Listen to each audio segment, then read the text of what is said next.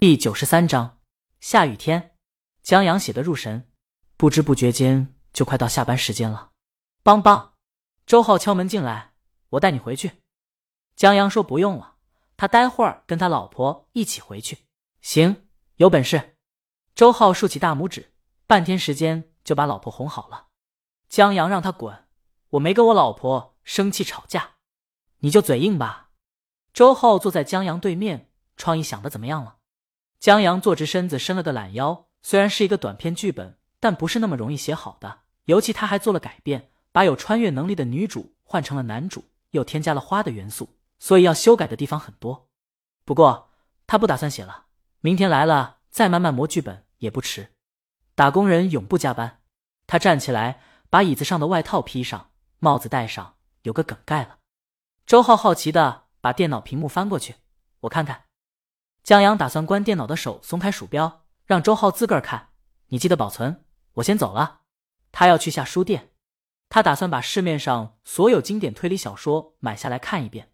这世上的推理小说他看过的不是很多。去吧。周浩把鼠标拿过来，细看起来。江阳出了办公室，让韩小小、李亮他们推荐一些经典推理小说，又问他们知不知道附近哪有书店。韩小小对书。和书店太知道了，他自告奋勇带江阳去。他很喜欢买书的感觉，这种感觉不一定是给自己买书。江阳说：“你这么偷懒，真的好吗？”韩小小觉得还好，上梁不正下梁歪。江阳同意，周浩就没带好榜样。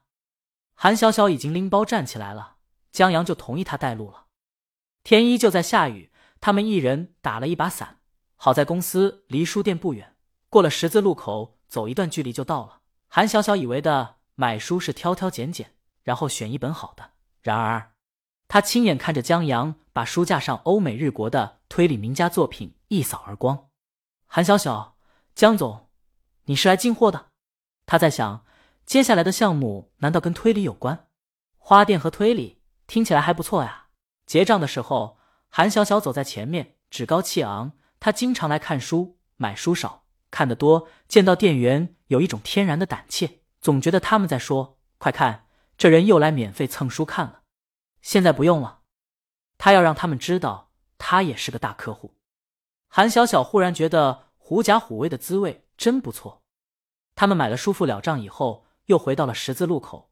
韩小小回公司，江阳拎着厚厚一摞书往大厦停车场门口走去，打算在那儿等李清明的车，在停车场。出口不远处停了一辆车，边岸打开车门，打开伞，从车上下来，点燃一支烟，抽起来。想你时你在天边，想你时你在眼前，想你时你在脑海，想你时你在心田。大魔王优美的歌声从车上音响传出来，伴着细雨声入耳，让边岸大大的吸了一口烟。边岸以前特别喜欢下雨，他父亲是个在农村盖房子的泥瓦匠，他妈是小工，一旦遇到下雨。就不能做工了，他们会在家陪他们兄弟。那时候屋檐上挂着雨帘，他们坐在屋檐下，他父亲给他们讲故事，跟串门的邻居聊天，他母亲缝补衣服。虽然过去二十多年了，想起那画面，边岸依旧觉得很幸福。唯一不喜欢下雨天的是他父母，可现在，边岸吐一串烟圈入雨帘，他现在也不喜欢雨天了。他讨厌雨天的交通，雨天的潮湿，雨天的光线，拍照拍的模糊。弄得衣服、鞋也都是湿的，甚至让他觉得生活都变得黏糊糊的。小时候的雨天，对父母也是黏糊糊的吧？太羡慕这兄弟了。车内的二哈一脸的羡慕、嫉妒、恨。他问边岸：“边哥，你说这兄弟上辈子是不是拯救银河系了，让大魔王在歌里这么告白？”二哈是个新来的菜鸟，也是大魔王粉丝。边岸没说话。二哈继续道：“一见钟情。”这算见色起意吧？不，不可能，大魔王才没那么肤浅。二哈坚信，偶像不是这样的人。边岸笑了笑，不是所有一见钟情都是见色起意的。他问二哈，有没有那么一瞬间，在阳光穿过玻璃落到课桌上，在母亲给你剪指甲，在美女同学给你讲题，在妻子在阳光下让你躺在膝盖上给你掏耳朵，就那么一瞬间。你的心情特别安详，心跟沉浸在蜜里一样，恨不得时间就停在那一秒，一生停在那一秒。边岸有过，他在读大学的时候经常泡图书馆。有一天，一个女孩坐在他对面，他边看书边记笔记，笔声沙沙作响，阳光落在他肩膀上，把他的影子拉长，落在边岸的书页上。边岸那一刻就遇到了那种安宁，然后他就开始追那个女孩。那个女孩现在已经是他孩子的妈了。当然，你嫂子长在我审美上。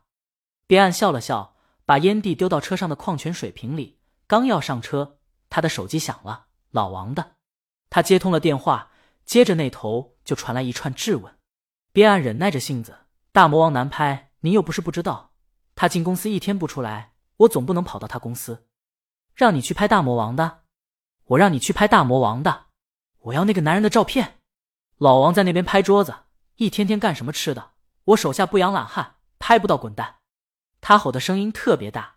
边岸一边听着一边转身，然后看到了拎着书走过来的江阳。他们昨天在小区门口，今天在停车场都见过。他们对视一眼，点了点头。江阳从他身边走过去。边岸听了一通电话，挂了手机。二哈说：“边哥，老王八蛋又趁机刁难你了。这王八蛋。”真不是东西。边岸又点了一根烟，正常。上去的要是我，我也不让他好过。